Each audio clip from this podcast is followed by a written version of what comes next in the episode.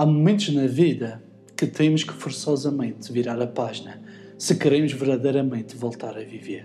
A pergunta que devemos fazer-nos todos os dias é: o passado está nos alimentando para ficarmos mais fortes ou está nos imobilizando? Nem tudo o que é passado é negativo. Porém, viver no passado pode trazer tristeza e um sentimento de insatisfação tremendo. Não devemos estar ancorados no nosso passado, mas sim enraizados ao passado, porque âncora imobiliza, porém a raiz alimenta. As recordações alimentam, os traumas imobilizam.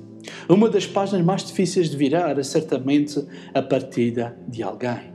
Esta, com certeza, é uma das páginas mais difíceis de virar na existência humana, essencialmente quando o grau de parentesco é demasiado próximo. Perder um pai, uma mãe, um filho, um irmão, avós e outras pessoas que nos ajudaram a crescer pode ser uma página muito difícil de virar. Eu perdi o meu pai aos 14 anos e perdi a minha mãe numa luta contra o câncer. Perdi também um dos meus melhores amigos num acidente trágico, que era mais que um irmão para mim. Por isso, ao assistir este vídeo, não pense que eu falo com leviandade. Sei o que é dor, o luto, o ser abalado e estremecido por esse sentimento terrível de viver o resto dos meus dias sem ver o sorriso, ter a presença dessas pessoas entrando na minha casa, ouvir suas vozes e as suas inconfundíveis gargalhadas. Certamente, um dos golpes mais fortes que sofri na vida foi o processo da luta oncológica da minha mãe e vê-la sair de cena aos poucos. Vê-la sair de cena sem ter cumprido algum dos seus sonhos doeu muito arrebatado pela dor do momento, não me tornei uma pessoa amargurada, mas momentaneamente tornei-me uma pessoa silenciosa e fechei-me no meu mundo. Quando enfrentamos a dor, perdemos a noção de que inconscientemente podemos estar nos desligando das pessoas e do mundo à nossa volta. Lembro até hoje que três meses após a morte da minha mãe, a minha esposa se aproximou em lágrimas e me perguntou: Miguel, o que posso fazer para ajudar-te? Pois já não sei o que faço ou que diga para que desabafes e fales daquilo que sentes.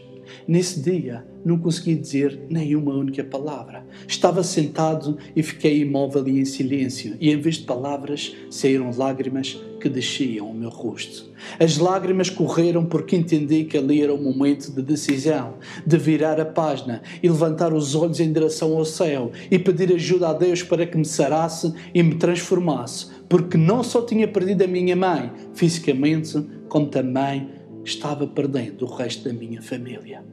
Peço desculpa a você que está vendo este vídeo e que é ateu ou agnóstico. Mas, na minha opinião, há coisas que só mesmo aquele que nos criou e sabe exatamente como é o ser humano é que consegue resolver.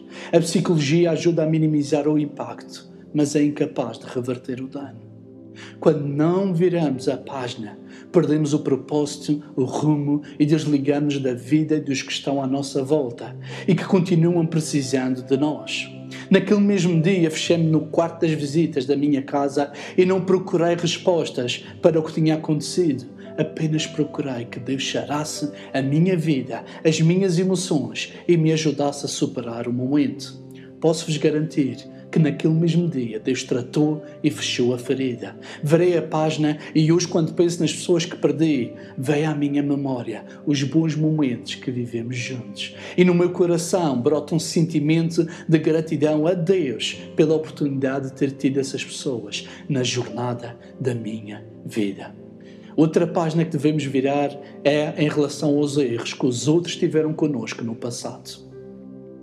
Não virar esta página é como tornar-se um pássaro que abdica de uma vida livre na natureza para decidir viver fechado a vida inteira numa gaiola.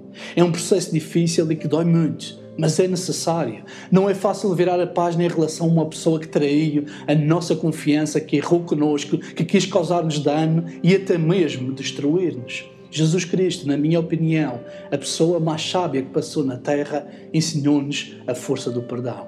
Mesmo crucificado injustamente e quando todos blasfemavam e injuriavam, as únicas palavras que ele disse foram: Pai, perdoa-lhes, pois não sabem o que fazem. Algo que me impacta é que nem o facto de Judas Iscariotes, um amigo íntimo, tê-lo traído, fez com que Jesus perdesse a noção do poder do perdão. Nem o facto de Simão Pedro, um dos seus discípulos amados, o ter negado publicamente por três vezes, fez Jesus perder a noção do perdão. Digo-lhe hoje que perdoar não significa conviver. Perdoar significa virar a página, fechar a ferida aberta e viver livre como um pássaro. Você pode até decidir viver na gaiola das suas emoções, é opção sua, mas não é para isso que você foi criado e pela qual existe. O que as pessoas fizeram-lhe é indesculpável, mas não deixe que seja imperdoável. Quando você decide virar a página na sua vida, encontra a sabedoria. E a sabedoria irá mostrar-lhe que você também erra, que você errou com muitas pessoas e também precisará do perdão delas. Vira a página e seja livre para amar e abraçar os que estão à sua volta.